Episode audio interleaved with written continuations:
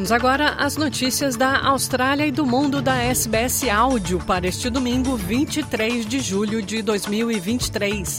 Na sua companhia, Luciana Fraguas. A chacina da Candelária, há exatos 30 anos, os corpos de oito meninos de rua, ainda envolvidos em seus cobertores, foram encontrados na frente da imponente catedral. Em vigílias marcadas para hoje, familiares e ativistas relembraram o que aconteceu. Mais detalhes com a Rádio Agência Nacional. Movimentos sociais programaram atividades em memória das vítimas, que tinham entre 11 e 19 anos e viviam em situação de rua. Houve vigília, que reuniu mães e familiares, e neste domingo, ativistas voltam a Candelária para um ato. Na segunda-feira, haverá lavagem das escadarias da igreja, missa e caminhada. Nesses 30 anos do crime, outras chacinas ocorreram no Estado e, em vários desses casos, os acusados foram agentes que legalmente deveriam proteger vidas. De volta à Austrália, três pessoas ficaram feridas após um tiroteio na rua, na região oeste de Sydney, hoje pela manhã.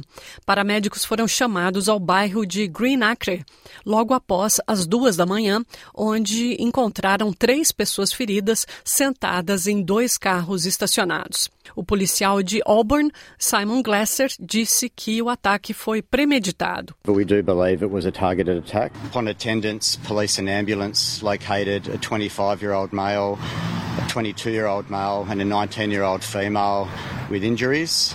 Uh, they've all been taken to hospital. Uh, shortly after that, approximately five minutes after that shooting, uh, a vehicle was reported to be on fire in Amy Street, Regents Park. A vice-líder da oposição australiana, Susan Lee, acusou o primeiro-ministro Anthony Albanese de não ter feito uma intervenção na decisão do estado de Vitória de abandonar a organização dos Jogos do Commonwealth. Susan Lee criticou a ministra do Esporte, Anika Wells, por tirar selfies com as Matildas, mas estar ausente quando o estado de Vitória decidiu cancelar os Jogos. I don't accept that as our Prime Minister, Anthony Albanese, can simply step back and take no responsibility. And I've got a suggestion, by the way, for all of the athletes don't have your photo taken with any Labor MPs until this gets sorted out. Foi detectado um novo surto de monkeypox, ou varíola dos macacos, em Portugal. Mais detalhes com a RTP que há um novo surto de monkeypox em Portugal. Desde 19 de junho foram detectados 37 casos, todos na região de Lisboa e Valdo Tejo.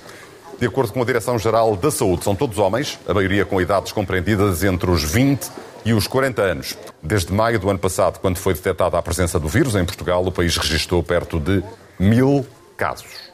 A ambientalista brasileira Lélia Wonick Salgado, esposa do fotógrafo Sebastião Salgado, foi agraciada com o prêmio Gulbenkian para a Humanidade de 2023 em Lisboa.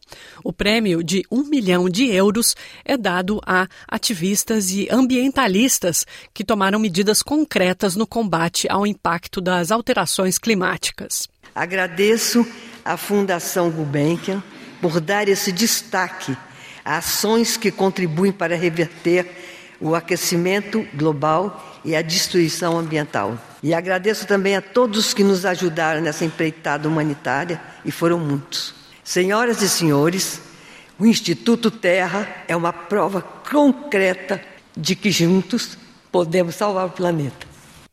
Calor extremo e incêndios na Grécia, temporais na Sérvia e um tornado na Itália. O verão europeu continua imprevisível. Mais informações com a RTP. Os fortes incêndios destruíram várias casas e floresta, uma área de 3.500 hectares, consequência da vaga de calor que atinge a Grécia. The heat is a little bit too much.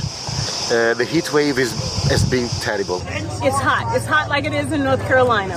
As previsões indicam que este vai ser um fim de semana complicado. Pode ser o mais quente dos últimos 50 anos, com temperaturas a ultrapassar os 40 graus e com ventos fortes. Bem diferente é o cenário mais a norte. Na Sérvia, chuvas torrenciais e ventos muito intensos trazem para a estrada telhados de vários edifícios e provocam inundações. Em Itália, os telemóveis captam um tornado a varrer parte do norte de Milão. A tempestade trouxe granizo, rajadas de vento, queda de árvores e transformou ruas em leito de rios.